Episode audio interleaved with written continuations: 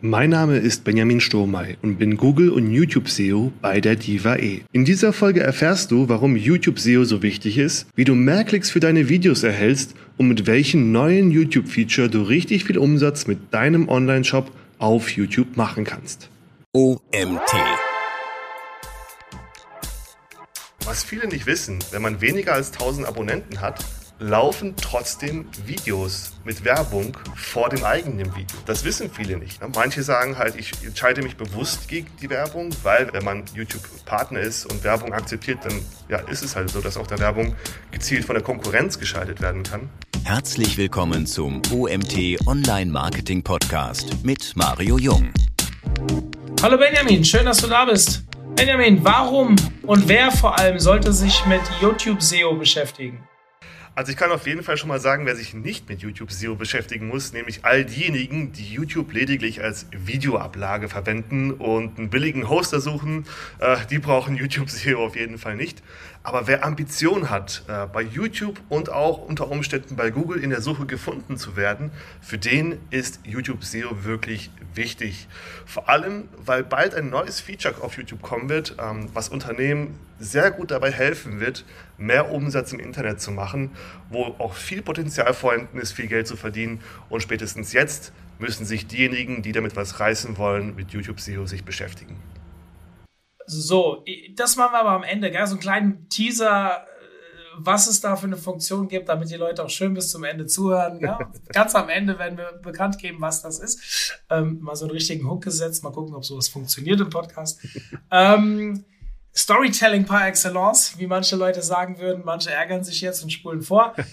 ähm, ich hatte gestern in meinem SEO-Seminar eine Diskussion, ob YouTube eher Social Media oder eher SEO, also Suchmaschine ist. Jetzt haben wir ja schon im Titel YouTube SEO, aber vielleicht willst du mal kurz erklären, was da der Unterschied ist und warum YouTube eher als eine Suchmaschine wahrgenommen wird. Hm, es ist immer so ein bisschen, ja, die Frage, was, was mache ich für Videos auf YouTube? Ne? Es gibt natürlich auf einer Seite die Vlogger, die machen natürlich so schönes Storytelling, Entertainment. Auf der anderen Seite hat man vielleicht ein Produkt, was man vorstellen möchte. Und da ist es natürlich mehr auch das SEO, wo man mit dem Video ranken möchte auf YouTube. Und da sage ich halt immer, es kommt ganz drauf an, was, was möchte ich selber eigentlich für Videos machen? Äh, wo fühle ich mich wohl? Und wenn man sagt, ich fühle mich mehr beim Storytelling wohl, ich möchte aus meinem Alltag berichten, dann geht es natürlich mehr in die Schiene. Aber wenn man sagt, hey, ich möchte mit meinem Unternehmen für eine bestimmte Nische, für, einen, für ein Keyword ranken, da muss man die Sache vielleicht ein bisschen anders angehen, als man sich das initial vorgestellt hat. Also es kommt immer ganz darauf an, was möchte ich eigentlich auf YouTube machen. Wir sprechen ja gleich über Ranking-Faktoren, also was ist wichtig bei YouTube SEO. Ich versuche das immer so heranzuleiten, dass ich sage, wenn ich auf YouTube einen Inhalt poste, dann kann ich den ja langfristig auffindbar machen, wenn ich ein bisschen Ahnung davon habe, wie das geht. Bei Social Media ist die Halbwertszeit von einem Post halt viel kürzer. Klar, das kann zu mehr äh, Followern führen, und die werden dann auch langfristig von unseren Inhalten beschallt. Aber das baut sich nicht, also weniger auf vom Traffic her. Ich finde das eine andere Herangehensweise beziehungsweise eine andere Herleitung. Und so erkläre ich immer den Unterschied. Natürlich kommen mir dann die Leute mit, mit dem Argument, ja, aber auf YouTube habe ich da auch eine Kommentarfunktion und kann theoretisch mich austauschen. Stimmt, aber ich meine, YouTube ist was, die zweit- oder drittgrößte Suchmaschine der Welt mittlerweile. Also Amazon ist da ja irgendwie noch oben hinter Google dabei, aber ich glaube, es ist einfach eher, man ist erfolgreicher, wenn man es als, als Suchmaschine wahrnimmt und auch so behandelt. Glaube ich. Meine Meinung. Deine Meinung?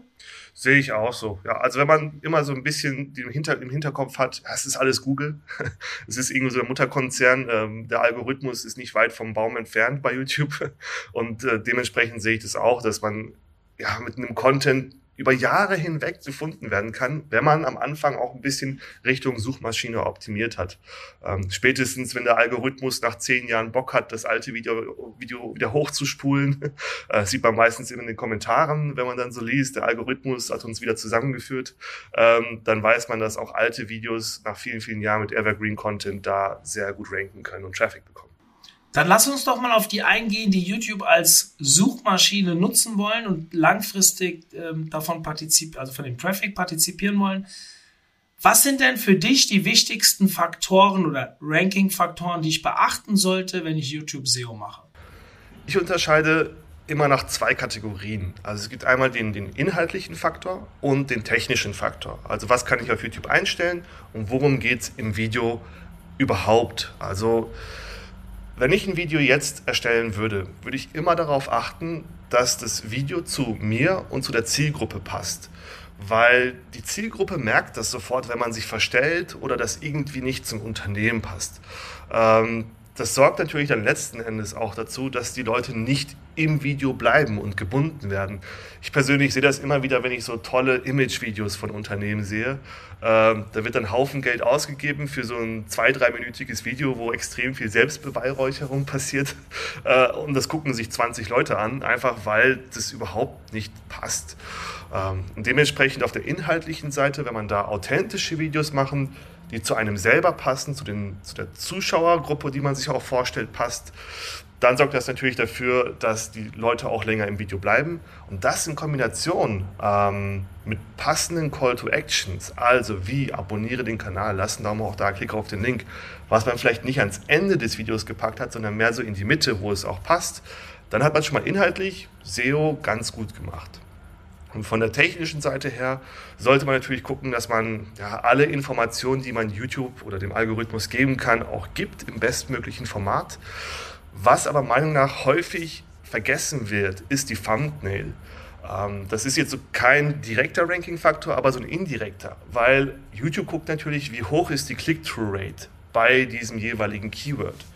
Und wenn man jetzt ein Thumbnail hat, was überhaupt nicht ansprechend ist, wo, der, wo das Auge überhaupt gar nicht hingeht, wenn man durch die SERPs scrollt, dann kommt ja auch kein Klick rein. Und wenn kein Klick reinkommt, ist die Click-Through-Rate ganz unten und dann sagt der Algorithmus, hey, scheint so, als ob das Video die Leute nicht interessieren würde. Deswegen, wenn man da ein Thumbnail hat, was, was aus der Masse heraussticht, was auch vielleicht schon so dass die Neugierde weckt und das in Kombination mit einem Videotitel, was natürlich diese Neugierde bestätigt, Natürlich auch mit dem Hauptkeyword, für das man dann ranken möchte, was sich auch in den Beschreibungen, Text und so weiter fortsetzt, dann hat man schon mal eine sehr gute Grundlage, um ähm, auf der technischen Seite sicher zu sein. Und was dann halt auch häufig vergessen wird, sind die Untertitel. Ähm, das ist auch ein Part, der dem Algorithmus sehr, sehr hilft zu verstehen, worum es in dem Video überhaupt geht. Also das sind so meine Ranking-Faktoren. Untertitel, also Stichwort Untertitel. Du sagst, sie sind ranking-relevant. Was meinst du damit genau? Damit meine ich genau, was, was mir so vor kurzem auf YouTube aufgefallen ist. Ähm, vor allem, wenn man nach Longtail-Keywords sucht, passiert es jetzt immer wieder mal, dass äh, Videos ganz oben auftauchen, die weder in der Beschreibung noch im Titel das Keyword enthalten, was man in der Suche eingegeben hat, aber irgendwo im Video dieses Longtail-Keyword ausgesprochen haben. Und das sieht man dann auch ganz gut. Die Beschreibung des Videos in den Suchergebnisseiten wird durch die Untertitel ersetzt. Und man sieht auch dann neben der Beschreibung eine zeitliche Sprungmarke, wo im Video dieser Satz vorkommt, mit einem Auszug der Untertitel, was häufig diesen Longtail-Keyword matcht.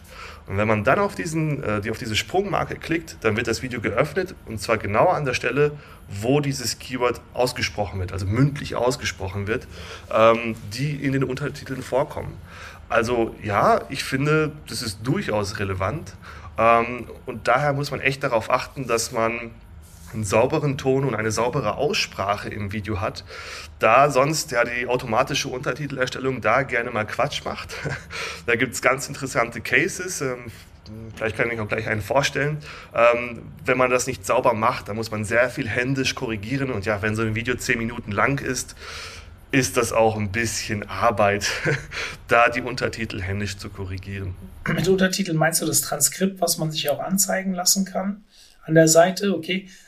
Ähm, Wäre nämlich eine meiner nächsten Fragen gewesen, inwieweit ist das gesprochene Wort auch wirklich relevant? Aber du hast ja schon gesagt, YouTube, ne, das wissen viele Leute nicht. Also immer, wenn ich mit, mit irgendwelchen äh, Clubmitgliedern oder wie auch immer über YouTube SEO spreche, wissen viele gar nicht, dass Google ein dieses automatische Transkript mitmacht oder diese Untertitel anbringt. Und dann sage ich mal, ja, natürlich, wenn ihr, wenn ihr dieses, diesen Punkt verarbeitet, also wenn ihr wisst, dass Google den Text, das gesprochene Wort als Text ähm, übersetzt quasi oder transkribiert und dann warum sollten die das tun, wenn die den Text nicht auch nutzen würden? Also sprich als Ranking-Faktor. Deswegen immer äh, geben wir unseren Experten, die bei uns ja diese Gastvideos machen im Kanal, immer schon eine gewisse Anzahl an Keywords auch mit, die halt genannt werden sollten. Wir machen es dann zwar WDF, IDF-like, wie wir es bei Google machen würden, aber YouTube gehört ja zum Google und wird sicherlich auch immer besser. Und dann sagen wir denen halt immer hier, wenn ihr das Keyword abdecken wollt, solltet ihr auch über die und die Geschichte sprechen. Ähm, Finde ich einen interessanten Ansatz und so wie ich das bei dir raushöre mit den Untertiteln bzw. Transkript, äh, sie, siehst du das genauso. Es gibt da noch einen wichtigen Punkt, den ich noch nachschieben wollte. Wenn man YouTube äh, auf der App verwendet und man scrollt durch die Suchergebnisse oder auf der Startseite, dann werden die Videos ja automatisch abgespielt. Also das Thumbnail ändert sich, das Video startet. Das Video ist ohne Ton, und mit eingeschalteten Untertiteln am Start. Und es läuft noch nicht mal Werbung davor. Also man kriegt einen ganz schnellen Einblick in das Video nur anhand der Untertitel. Also wenn das nicht sitzt, dann sind die Leute da mit einem Klick unter Umständen nicht da. Ne? Das hilft natürlich dann auch der Click-to-Rate, wenn die Untertitel sauber gemacht sind. Also das ist auch etwas, was häufig vergessen wird. Kommen wir mal zum Thema Tools. Ähm, ich finde es immer relativ schwierig, zum Beispiel eine Keyword-Recherche für Google zu äh, für YouTube zu machen, beziehungsweise klar, ich habe im Hintergrund auch ein paar Analysemöglichkeiten. Aber welche Tools verwendest du, um final deine YouTube-Kanäle zu analysieren? Mhm. Also wenn ich YouTube direkt auf der Plattform verwende und einen ganz schnellen Einblick haben möchte, dann sind so diese gängigen äh, Browser-Plugins wie vidIQ oder TubeBuddy, ähm, die gibt es da, die sind ganz hilfreich. Wenn man aber einen, einen großen Kanal hat mit sehr vielen Videos und man möchte ganz schnell alle Videos auf einen Schlag überprüfen, dann kommt die YouTube API ins Spiel, ähm, weil die hat den Vorteil, man kann ohne Login-Credentials alle Daten aus dem Kanal auslesen, die halt öffentlich einsehbar sind. Ähm, wenn man jetzt einen Kunden hat, zum Beispiel, der kommt auf einen zu und sagt, hey, ich habe von YouTube Shopping gehört, ähm, das ist ganz spannend, ich habe hier so einen Kanal, kannst du den analysieren? Und als SEO sagt man dann vielleicht, ja, klar, SEO, Metadaten kann ich machen, Keyword-Analysen kriege ich alles hin. Und dann guckt man sich den Kanal an und dann sieht man, der Kanal hat 700 Videos. Und wenn man jetzt überlegt, mit TubeBuddy 700 Videos durchzuklicken, das kann ein bisschen dauern. Und da ist halt die YouTube API ganz gut, ähm, weil man dann mit, ähm, mit selbst erstellten Tools oder mit Tools von GitHub äh, ganz einfach alle Metadaten sofort exportieren kann. Es dauert nicht mal eine Minute und alle Metadaten sind exportiert. Und ein Tool, was es da äh, Open Source gibt, das ist von Matt Wright. Äh, und das heißt einfach YouTube Metadata.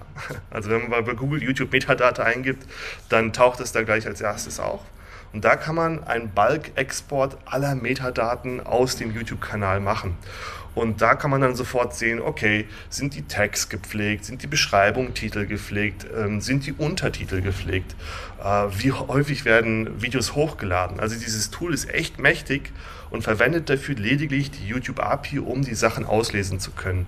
Und das ist etwas, was ich finde noch ziemlich ja, unterbesetzt ist, ähm, aber eine schnelle Möglichkeit bietet, da den Kanal ja, so, einen Ersteindruck zu bekommen, ob da überhaupt viel zu tun ist ähm, oder nicht. Andersrum gibt es aber leider kein Tool, was mir bekannt ist, wo man in Bulk wieder Änderungen hochladen kann. Also wenn man jetzt aus dem E-Commerce-Bereich kommt, kennt man das ja, wenn man da Produktbeschreibungen ändern will im Bulk, hat man da eine Excel-Datei mit der Produkt-ID, die lädt man in den Shop hoch und im Wumms sind alle Sachen verändert. Ähm, sowas gibt es noch, also meiner Erfahrung nach noch nicht für YouTube. Ähm, man kann zwar im YouTube Studio jedes Video einzeln durchklicken, per Copy-Paste bearbeiten, aber in einem Rutsch das Ganze zu machen, ist mir nicht bekannt. Allerdings kann das die YouTube API. Also die YouTube API bietet auch die Möglichkeit, in entgegengesetzte Richtung alle Daten hochzuladen. Also wer eine Idee für ein Tool braucht, bitteschön, die YouTube API kann das. Äh, da könnte man theoretisch auch mit Änderungen auf einem Schlag hochladen. Also das sind so die Tools, die äh, ich in diesem Fall verwende. Noch ein Tool, was ich mir auch noch angucke, was auch häufig äh, vielen unbekannt ist, ist äh, Filmot. Also es äh, schreibt sich filmot.com. Und im Prinzip ist das ein Crawler, der alle YouTube-Videos nach den Untertiteln durchsucht und diese auch zwischenspeichert.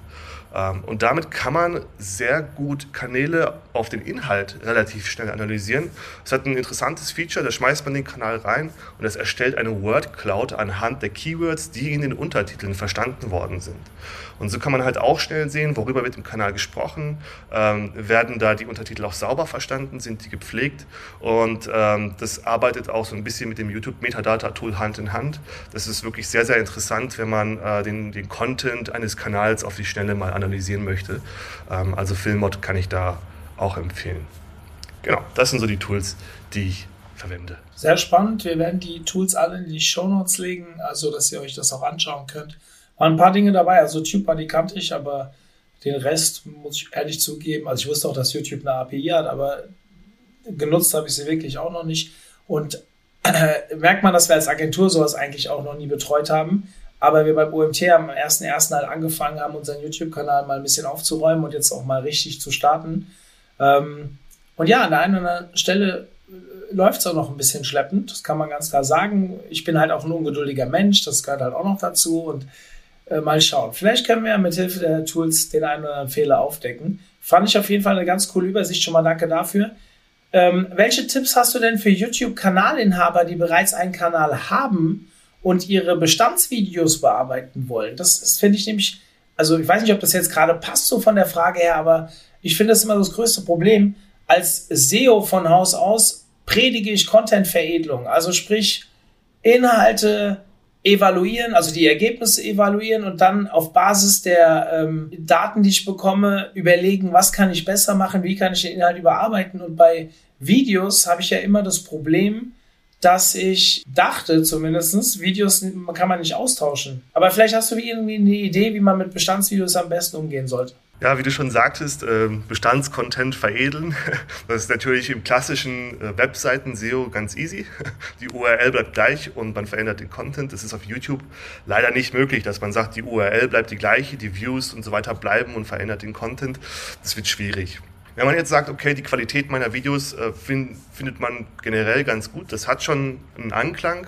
Man möchte das jetzt aber auf die SEO-Faktoren optimieren, würde ich als erstes immer gucken, ähm, wenn ich es noch nicht habe, würde ich für mein Thumbnail ein CI entwickeln. Also etwas, was immer wieder vorkommt, dass man sofort den Kanal anhand der Thumbnails erkennt, weil das ist wirklich so der Nummer 1 Punkt, der in den SERPs ja, hervorsticht. Das Auge geht sofort auf die Thumbnails, weil es halt, ich sage immer, SERP Real Estate den meisten Platz, sage ich mal, visuell in diesem Fall einnimmt. Also dann ein CI entwickeln, ansprechende Thumbnails für jedes Video erstellen, für die Bestandsvideos, das würde ich als erstes machen. Dann, wenn man halt äh, zum nächsten Schritt geht, klar Titel, Beschreibung so schreiben, dass das Main Keyword, worum es in dem Video geht, in dem Titel vorhanden ist, aber auch so geschrieben ist, dass es ansprechend ist, dass es Neugierde erweckt, dass man Lust hat, sich das Video anzugucken, weil wenn der Klick da einfach nicht kommt, hilft es dem Algorithmus auch nicht. Deswegen das so zu schreiben, dass es Sinn ergibt, ähm, aber auch Neugierde erweckt, ist auch durchaus wichtig. Und klar, die weiteren Punkte optimieren. Wie kann ich gucken, dass die Leute in meinem Video ein Abo da lassen, äh, Daumen hoch da lassen. Man sollte das so einfach wie möglich machen. Ähm, das ist natürlich schwierig, wenn Videos bereits hochgeladen sind. Ähm, allerdings kann man halt auch gucken, dass man alle Features wie Infokarten zum Beispiel auch verwendet. Das wird häufig vergessen. Ähm, wie sieht es mit den Untertiteln aus? Wie sieht es mit Zeitsprungmarken aus, mit den Kapiteln? Das wird häufig auch vergessen. Es kann durchaus helfen, in den Google Serbs aufzutauchen, wenn man diese Kapitel hinzufügt. Und auch mal gucken, dass man von Zeit zu Zeit mal diese alten Videos in den eigenen Social Media Kanälen wieder pusht und dass man sagt, hey, wir haben vor einiger Zeit mal ein sehr interessantes Video äh, bei YouTube hochgeladen, was dieses und jenes Thema bespricht. Das möchten wir euch gerne noch einmal vorstellen, um da auch wieder ein bisschen Traffic reinzubekommen, damit der Algorithmus weiß, hey, das Video ist auch durchaus interessant. Also den, den Bestand zu optimieren, klar, kann man inhaltlich nicht mehr, nicht mehr aber an den harten SEO-Faktoren würde ich sagen Thumbnail und dann alles andere, Titel, Beschreibung, Tags, Playlisten, ähm, Untertitel und die Kapitelsprungmarken. Das ist wirklich sehr, sehr wichtig, um den Bestand wieder auf den Vordermann zu bringen. Als nächstes wäre dann das Ziel, auf 1000 Abonnenten zu bekommen. Ähm, einfach deswegen, weil wenn man 1000 Abonnenten hat, kann man YouTube-Partnerkanal werden. Und das hat meiner Meinung nach zwei große Vorteile. Erstens, man kann in den Infokarten Links hinzufügen, die auch zu der eigenen Domain gehen. Also normalerweise kann man da ja nur andere Videos drin markieren oder Playlisten oder sagen, lass ein Abo da. Und da kann man dann, nachdem man Partner geworden ist, eine Webseite verifizieren, im Regelfall die eigene, und dann auch Links zu dieser Webseite in die Infokarten hinzufügen, ähm, um halt ein bisschen mehr Traffic auch zu den Zielseiten zu bekommen, wo man die Leute hinsteuern will.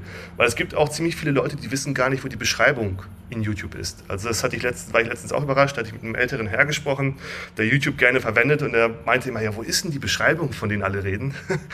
ähm, also das ist auch witzig, äh, wenn man da die Infokarten hat, ploppen die halt wirklich im Video auf und sind dann hilfreich. Und der zweite große Vorteil ist. Kann, kann, kann ich, ganz kurz, kann ich mal kurz einhaken, kann, kann ich das auch nachträglich machen? Also, wir haben jetzt zum Beispiel 400 Schieß mich tot ähm, Abonnenten. Übrigens, alle, die zuhören, ihr werdet jetzt sofort Abonnent vom YouTube-Channel, bitte, damit wir die 1000 bald erreichen.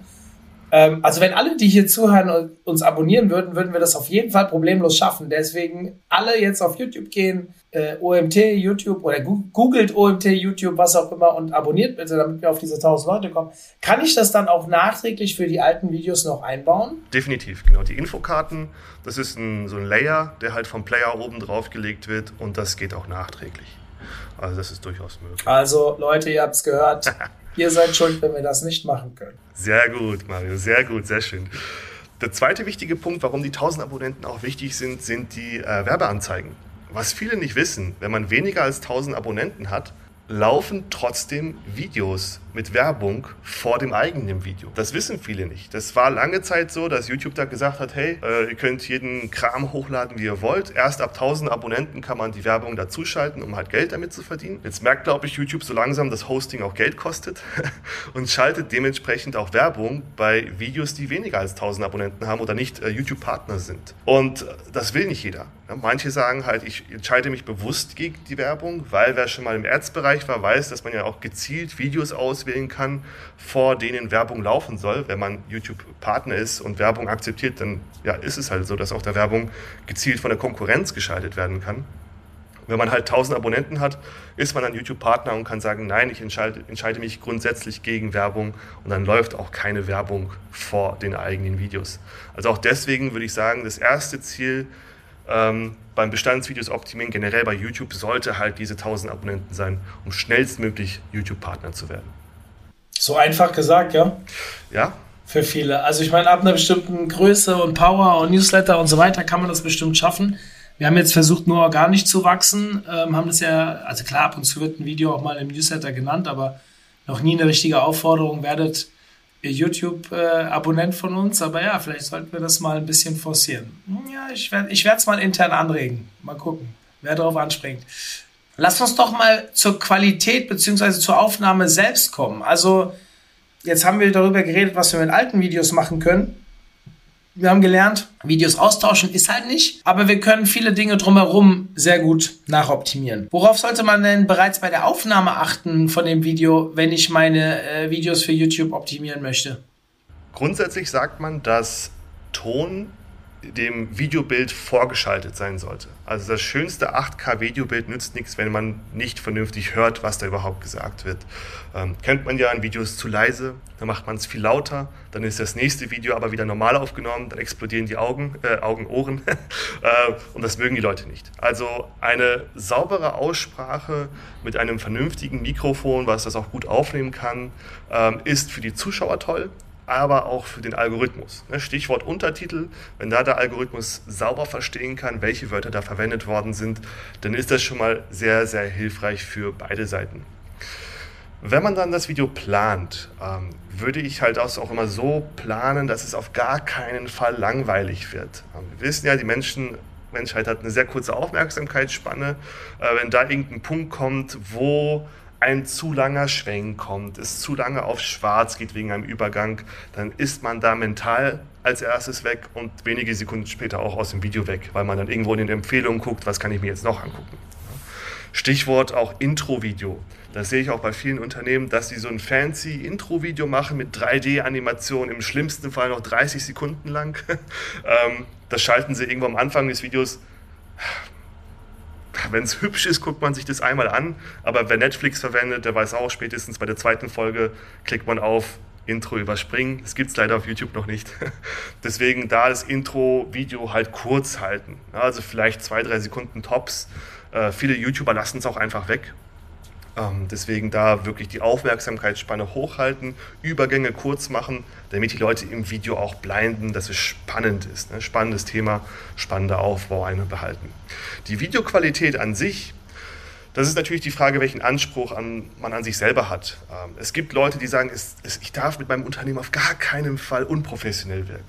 Ähm, da landet man ganz schnell in dieser Professionalitätsfalle, wie ich gerne sage, ähm, dass man versucht, ja keinen Fehler zu machen. Also es muss die beste Kamera sein. Idealerweise so eine Hollywood 8K-Kamera mit perfekter Studiobeleuchtung erstens von YouTube die Videoqualität komprimiert. Also das braucht man schon einmal nicht. Und zweitens interessiert das die Leute häufig nicht so sehr wie der Inhalt.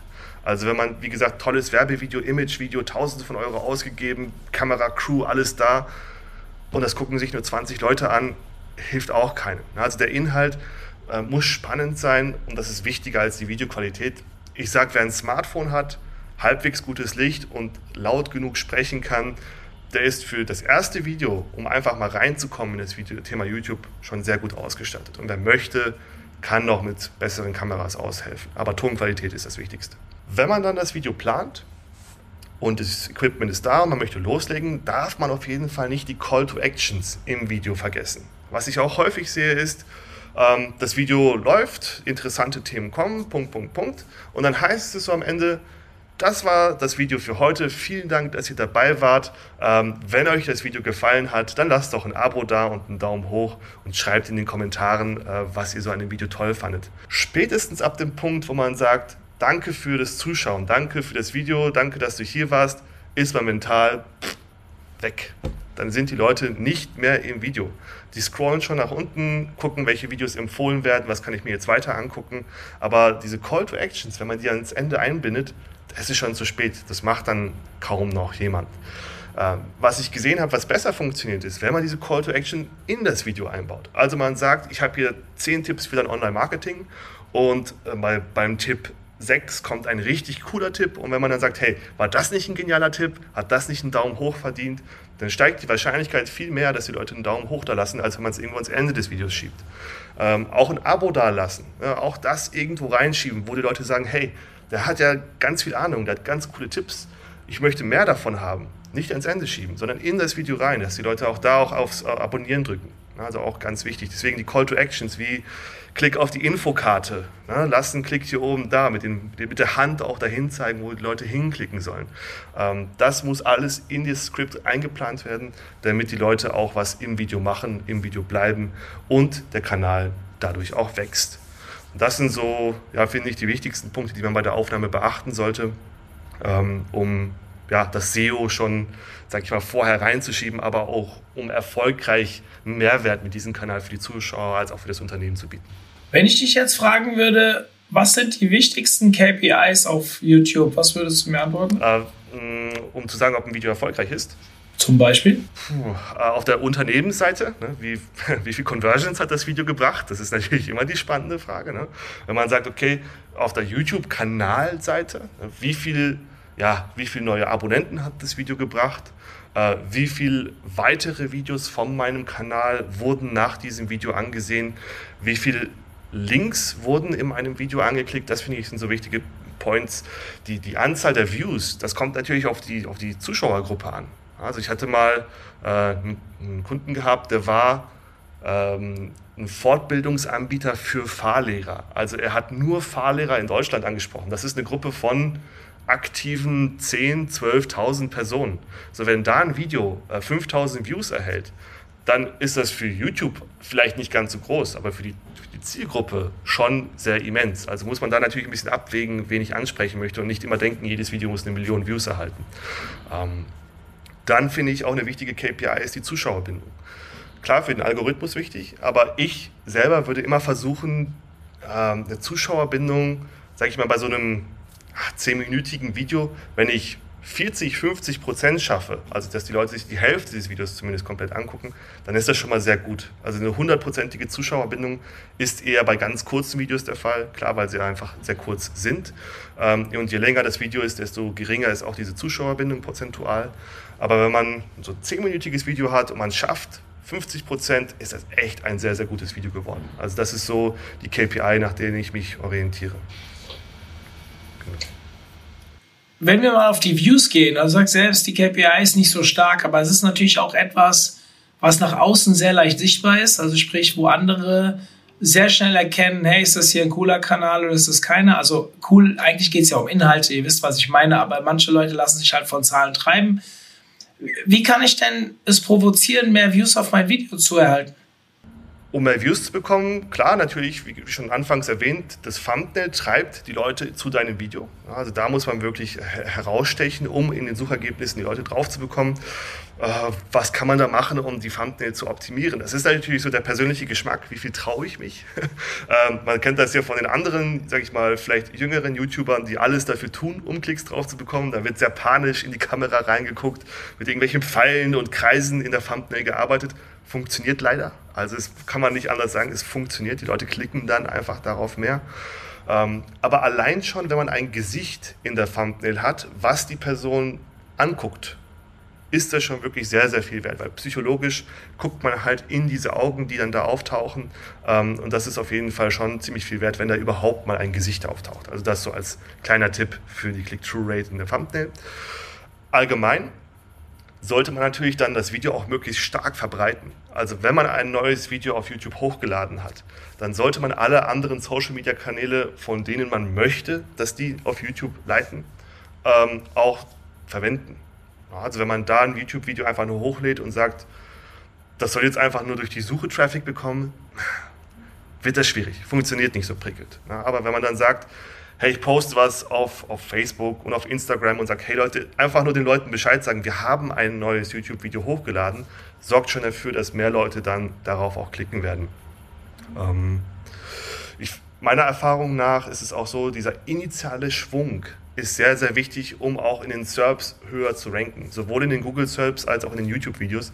Wenn man da was hochlädt und das kriegt gleich am Anfang eine Horde an Traffic, dann steigt die Wahrscheinlichkeit, dass man da auch für mehr Keywords äh, hoch rankt, besonders in der Google-Suche. Ähm, und allgemein auch alle Kanäle verwenden, also ruhig auch im Newsletter einen Link einbauen zum YouTube-Kanal, beispielsweise. Wenn man sich mit Leuten unterhält und sagen, hey, hast du schon mein neuestes Video auf meinem YouTube-Kanal gesehen? Die meisten Leute wissen es nicht. Einfach mit den Leuten sagen, ey, komm, hier hol dein Handy raus, abonnier gleich direkt, dann vergiss es, aktiviere die Glocke, ganz wichtig. Ne? Ähm, also die Leute wirklich an die Hand nehmen, äh, um zumindest diese 1000 Abonnenten reinzukriegen. Das finde ich ist so der wichtigste Hardfact, weil wenn das erreicht ist, dann weiß YouTube auch, hey, du, du machst was mit deinem Kanal, ne? du bist ein Partner von uns. Ähm, dann auch noch auf YouTube äh, die Videos cross-promoten. Das ist halt auch etwas. Wenn ich ein, ein Skript plane, gucken, welches meiner bestehenden Videos passt da noch rein? Was kann ich da noch wirklich cross-promoten? Man kann ja in den Kommentaren auch Kommentare anpinnen. Und wenn man vielleicht, sag ich mal, Bestandsvideos hat, wo man nicht mehr den Content ändern kann, dann kann man da in einem Kommentar sagen, hey, passend zu diesem Video gibt es auch noch dieses Video, klickt doch mal hier drauf, weil ja nicht wenig Leute lesen sich auch die Kommentare durch, da kann man auch noch ein bisschen cross-promoten. Ähm, Videokarten verwenden, Endkarten verwenden, da wirklich die Videos mit einbauen das hilft, um auch die Bestandsvideos mit Traffic zu füllen.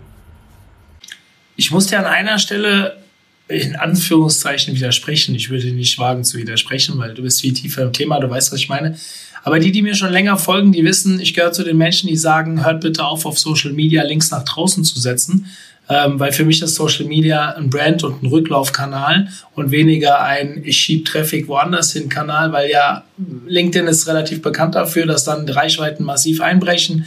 Ähm, äh, auch Facebook und Co. haben natürlich wenig Interesse, User auf eine andere Plattform zu schicken. Deswegen würde ich das äh, zumindest mal sagen, ey, wenn ihr Newsletter habt, und andere Reichweiten, dann konzentriert euch mal auf die, bevor ihr an Social Media selbst ran, rangeht. Aber ja, du hast natürlich recht, ein paar Besucher kommen schon rüber. Und wenn man das zeitlich gut plant, das habe ich auch öfters gehört, dass wenn man gerade zum Start eines Videos einen guten Schwung User draufkriegt, dass das einen gewissen Schub gibt. Ich kann es bei uns nicht so nachweisen, also wir versuchen schon den Newsletter mit den Videos ein bisschen äh, zu koordinieren. Allerdings ist ein Video bei uns nie die Top-Nachricht. Sonst würden wir wahrscheinlich auch viel mehr Views generieren. Äh, irgendwo auf Platz drei oder vier kommen dann halt vielleicht nur 100 Besucher oder keine Ahnung, die da äh, sich das Video anschauen. Ähm, vielleicht müssen wir mal überlegen, ob wir das, ich denke schon die ganze Zeit über einen äh, speziellen YouTube-Newsletter nach. Also so nach dem Motto, hey, wer hat Bock auf Bewegtbild? Meldet euch in unserem YouTube Newsletter an, dann bekommt ihr immer eine, einen Ping quasi, also ein Newsletter, wenn ein neues Video online gegangen ist. Ich kann mir schon vorstellen, dass das bestimmt ein paar Leute auch interessieren würde, die halt eher auf Bewegtbild stehen. Muss man halt überlegen, ob man selbst schon eine Reichweite hat, die auch so etwas zulässt oder ob, wenn man selbst nur 1000 Newsletter-Abonnenten hat, macht es wahrscheinlich keinen großen Sinn, nochmal einen YouTube-Newsletter äh, aufzubauen. Aber wenn man in anderen Größen unterwegs ist, ja, denkt drüber nach, weil es ja auch wieder eine Art von Segmentierung und ihr sprecht die Leute dann auch genau da an, wo, ihr sie, wo sie angesprochen werden wollen. Und dementsprechend ist das sicherlich auch eine Überlegung wert. Benjamin, wollen wir jetzt mal das große Geheimnis vom Anfang lüften. Also Thema News. Was gibt es bald für neue Funktionen auf YouTube? Ich habe keinen blassen Schimmer und ich habe am Ende noch eine Frage mitgebracht. Ähm, die schieben wir noch hinten dran, aber lass uns erstmal über die, über die News sprechen. Genau, also Trommelwirbel, ähm, YouTube Shopping kommt bald. Der eine oder andere hat vielleicht schon mal was davon gehört, einige mehr, einige weniger. Aber Anfang dieses Jahres hat auch YouTube in ihrem eigenen Blog gepostet, dass sie das wirklich ernst meinen, dass sie mit diesem Feature live gehen wollen und zwar in diesem Jahr. Also das Jahr 2022 haben sie gesagt, wird das Jahr des Shoppings auf YouTube. Und das ist etwas, was viele noch nicht so auf dem Radar haben, dass das bald live für alle geht. Ähm, momentan wird das schon getestet. Es gibt die ersten YouTube-Kanäle, die dieses Feature schon haben. Und es ist ganz spannend, ähm, wie das da wirklich auch ankommt. Ähm, ich habe so ein paar Beispiele, wenn man das mal selber ausprobieren möchte. Äh, Walmart, Target, das sind so die großen Player in der USA, die schon bereits dieses Feature haben. Ähm, es gibt auch kleinere YouTuber, ja, kleinere in Anführungszeichen, aber sage ich mal Privatpersonen, die dieses Feature auch haben. Da gibt es zum Beispiel äh, Simply Not Logical oder Rosanna Penzino. Ähm, das sind so zwei YouTuberinnen, die dieses Feature bekommen haben und die verwenden das auch schon aktiv. Und das ist wirklich spannend zu sehen, wie sie das verwenden. Ähm, man kann es in ganz normalen Videos hinzufügen. Ähm, das sieht dann, ja, jetzt im Podcast kann man das schwer zeigen, aber das sieht dann halt so aus, es ist wie die Infokarte, ein Overlay im Video, wo das dann ja, gezeigt wird, alle Produkte ansehen und dann erhält man auf der rechten Seite ein neues Fenster, wo halt alle Produkte vorgestellt werden, die im Video dargestellt worden sind. Das gibt es beispielsweise. Für mich noch spannender ist das Video, äh, die Funktion äh, Livestream-Videos. Ähm, Teleshopping, wissen wir ja alle, ist ja auch ein Kanal, der nicht sterben möchte, wo man denkt, wer kauft denn da ein? ja, es kaufen ziemlich viele Leute da ein. Ähm, das haben sie jetzt im Prinzip auf YouTube übertragen. Auf einem Livestream hat man ja normalerweise auf der rechten Seite den Chat, der immer so runterläuft, wo jeder was reinschreiben kann. Und da kann man während des Livestreams Produkte oben anpinnen, sodass jeder sofort im Video das Produkt sieht, aber auch gleich zum Shop klicken kann, wo man die Produkte kaufen kann. Also da macht YouTube, finde ich, was echt Cooles, um die Leute zum Kaufen zu bringen. Ähm, auch in den YouTube Shorts kommt jetzt diese Einkaufen-Funktion. Das haben sie jetzt angekündigt. Ich gucke noch, wie das ausschaut. Aber da will YouTube auf jeden Fall mehr und mehr Shopping-Conversions ja, auf YouTube bringen.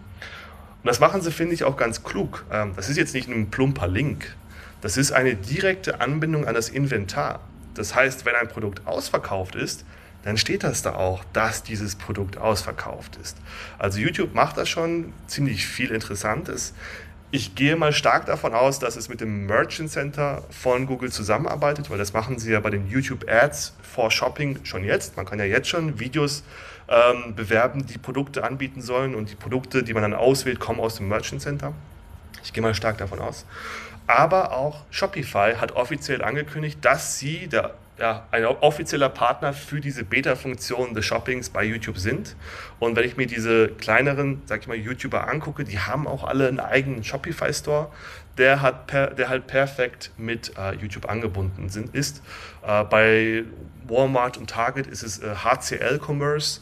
Da ist mir aufgefallen, dass das das System ist, was dann äh, mit YouTube Shopping zusammenarbeitet. Und da hört es ja nicht auf. Das geht ja noch weiter. Äh, klar, die Content Creator können Produkte in ihren Videos markieren, aber auch ganz normale YouTuber können Produkte in ihren Videos markieren. Ähm, da haben schon die ersten, ja, sage ich mal, das Backend gezeigt, wie das so aussieht. Und da ist es tatsächlich so, äh, wenn man ein Video ja hochlädt, kann man Infokarten, Beschreibungen etc. hinzufügen und dann kommt ein weiteres Fenster Produkte markieren. Ähm, und da ist es so, man tippt dann einfach ein, ich habe jetzt zum Beispiel über ein iPhone 13 ein Review gemacht und dann tippt man ein iPhone 13, man wählt aus, okay, welchen Link möchte ich hinzufügen von dem Produkt und dann bindet YouTube automatisch dieses Produkt einfach zum Anklicken in das Video ein. Für mich interessant ist, dass man nicht den Shop auswählt, sondern das Produkt aus und YouTube entscheidet, welcher Shop dann den Klick bekommt. Für mich auch spannend, wie das da entschieden wird. Bin ich gerade dran, mir das anzugucken. Aber auf jeden Fall ein sehr interessantes Thema. Und für den Producer, für den Content Creator gibt es auch eine Vorteilsseite, denn der kriegt Geld dafür. Das heißt, für jeden Klick auf das Produkt kriegt er einige Cents von YouTube ausgezahlt. Auch spannend. Ne? Also diese YouTube-Shopping-Funktion wird gerade eben schon getestet, getestet, getestet. Und ich gehe mal davon aus, zum Ende des Jahres hin wird es für alle live gehen. Ob es in Deutschland auch direkt live geht, mal gucken. Ne? Kennen wir ja Google Features in Deutschland, ist eher so an letzter Stelle. Kann vielleicht noch ein bisschen dauern. Aber wer international agiert mit seinem Shop, der sollte jetzt schon idealerweise in den Startlöchern sein, sich mit diesem Feature zu beschäftigen, äh, weil man da durchaus mehr Traffic und Umsatz in den Online-Shop bringen kann. Also das ist ein durchaus sehr, sehr spannendes Thema. Und da hört es ja auch noch nicht auf. Es geht ja noch weiter. Gibt es noch mehr Funktionen? Ja. Google will das nämlich auch äh, auf YouTube mit dem äh, Google Shopping Graph verbinden und automatisch Produkte markieren. Das heißt, der Shopping Graph erkennt die Produkte im Video ähm, und markiert die automatisch. Also das ist YouTube auch schon am Testen. Wer mal sehen will, wie das vielleicht aussehen könnte, ähm, es gab mal den, eine Special-Seite von Google für den Black-Owned Friday in diesem Jahr. Und da sah das Shopping ein bisschen anders aus. Das ist, man merkt auch, dass das so eine Custom-Anfertigung war, aber vielleicht kommt das auch so, mal gucken. Da laufen die Produkte sozusagen als Stream unter dem Video durch. Das heißt, das, das Produkt wird im Video gesehen und mit zwei Sekunden Versatz taucht das unten im Stream auf zum Draufklicken.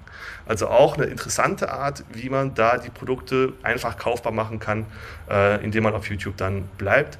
Denn YouTube möchte auch also da sind sie noch dran, es ist noch nicht live, so eine seamless Shopping Experience machen. Das heißt, man muss noch nicht mal zum Shop hingehen, man bleibt auf YouTube, man kauft mit den Google-Daten direkt ein äh, und muss noch nicht mal YouTube verlassen. Also das ist auch ganz spannend, woran die da gerade arbeiten. Google Shopping halte ich für, äh, YouTube Shopping halte ich auch für ein ganz, ganz feines Thema. Ich wusste nicht, dass du darauf anspielst. Ich habe letztes Jahr im September davon das erste Mal gehört und gerade dieses Teleshopping-Thema bin jetzt selbst überhaupt nicht anfällig dafür, aber wir haben einen Kunden, der sehr erfolgreich im Teleshopping unterwegs ist. Und als ich das erste Mal mit dem in Kontakt kam, habe ich das so nach dem Motto, wie soll ich sagen, ein bisschen belächelt und habe gesagt, ah, das funktioniert heutzutage noch. Als ich dann die Umsatzzahlen gesehen habe, war ich ein bisschen erstaunt, um ehrlich zu sein. Finde ich mega spannend, ähm, wenn das jetzt auch quasi auf YouTube irgendwie möglich ist bin sehr gespannt, wie sie das mit den Abrechnungsmodellen machen. Da wirst du schon mehr wissen wie ich. Ich glaube, da brauchen wir jetzt auch noch nicht tiefer einzugehen. Inwieweit diese Automatisierung, das hätte wäre noch eine Frage gewesen, dass Google irgendwann selbst anfängt, Produkte einzuspielen, wird spannend, inwieweit Google das auch den Content Creator beschränken lässt, beziehungsweise auch ausschließen lässt, weil manche wollen das ja vielleicht auch nicht. Aber ein sehr großes Feld, was sich da aufmacht für E-Commerce in meinen Augen oder Leute, die halt auch große Reichweiten haben. Sehr spannend. Du hast eben schon ganz kurz das Thema YouTube Shorts angesprochen. Ich habe ja eben gesagt, ich habe mir eine Frage zum Ende aufgehoben.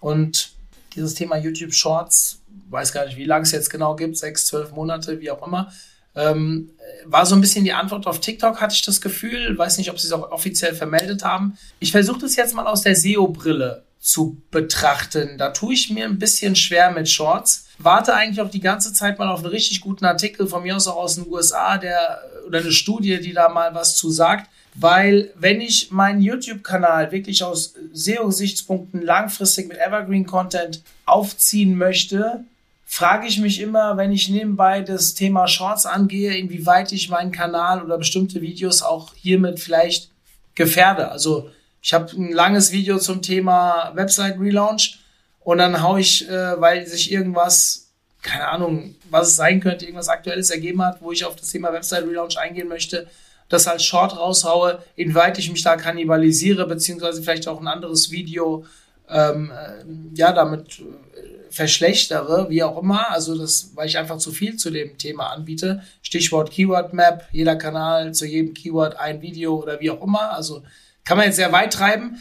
Mich würde deine Meinung mal interessieren, was du von Shorts hältst, vielleicht vor allem aus SEO-Gesichtspunkten. Hm.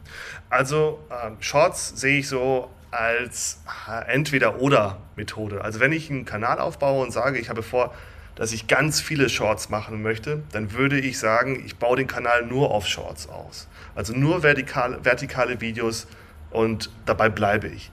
Wenn ich aber sage, okay, ich mache ziemlich viele normale horizontale Videos, dann würde ich eher so eine Sandwich-Taktik anwenden und sagen, okay, für Reichweite, um Abonnenten für meinen Kanal aufzubauen, würde ich hin und wieder alle fünf bis zehn Videos mal einen Shorts reinschieben.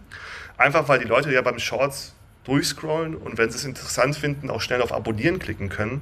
Und dann, wenn sie den PC wieder verwenden oder durch das, ja, sag ich mal, durch den normalen YouTube-Feed durchscrollen, dann auch deine Videos sehen werden, die halt äh, horizontal aufgenommen worden sind.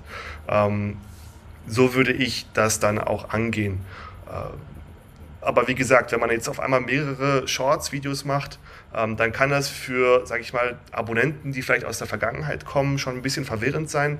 Auf dem Desktop sieht man ja auch, der Player sieht auf einmal ganz anders aus. Der ist dann nicht der normale YouTube-Player, sondern schrumpft zu diesem Shorts-Player zusammen. Ähm, und das kann unter Umständen schon ein bisschen Verwirrung verursachen. Deswegen so als Sandwich-Content oder halt komplett äh, vertikale Videos als Shorts. Das wäre so die Strategie, die ich da empfehlen würde. Benjamin, wir sind am Ende angekommen. Vielen lieben Dank für deine Zeit. Wir sehen uns, also wenn der Podcast online geht, haben wir uns schon gesehen. Wir sehen uns auf der Campix ähm, cool. kommenden Montag. Wir haben heute Freitag, den 1.7. Das Video wird irgendwann Mitte Juli online gehen. Also das Video nicht. Der Podcast wird Mitte Juli online gehen. Dementsprechend ähm, haben wir uns dann schon gesehen. Ich freue mich trotzdem. Und danke für deine Zeit und dass du uns hier Rede und Antwort gestanden hast. Sehr gerne. Am Dienstag habe ich den Vortrag, äh, direkt nachmittags dann äh, kann ich auch mal die Bilder zeigen, die ich da so gefunden habe. Ja, ich schaue ich schau auf jeden Fall mal vorbei. Für die anderen ist es ein bisschen blöd. Aber ähm, wenn ihr da draußen heute zugehört habt, ihr wisst, es gibt nur eine Sache, die ihr jetzt heute noch zu tun habt. Und zwar ganz wichtig, ihr müsst unseren Kanal abonnieren. YouTube OMT, jetzt Kanal. Dann, danach, ihr könnt ihr ins Wochenende. Also ist überhaupt kein Problem. Ah nee, wenn es rauskommt, ist ja Montag. Da ist blöd mit Wochenende. Aber ähm, wie auch immer, äh, abonniert unseren Kanal. Ich wünsche euch eine schöne Zeit. In diesem Sinne, wir sind raus. Macht's gut. Ciao. Einfach auch die Shownotes verbinden. Dann sind alle da. Zum Abschluss der heutigen Folge mit Benjamin wollte ich euch mal um eure Meinung fragen. Vielleicht habt ihr es schon gesehen bei uns im Online-Magazin. Auf quasi jedem neuen Artikel habt ihr mittlerweile die Möglichkeit, einen Artikel als ja, Artikel zu lesen oder als Tonspur zu hören. Wir haben ja einen Magazin-Podcast vor mittlerweile über eineinhalb Jahren ins Leben gerufen. Und ich wollte einfach mal von euch hören, was haltet ihr von dieser Funktion? Bei einigen Videos, äh, bei einigen Artikeln gibt es auch schon Videos, wo ihr dann sogar eine dritte Auswahlmöglichkeit habt. Die Frage ist, nutzt ihr sowas? Findet ihr das als, empfindet ihr das als Mehrwert? Dann schreibt mir doch mal unter mario.omt.de, was ihr davon haltet. Ich würde mich sehr darüber freuen. In diesem Sinne, wir sind raus. Macht's gut.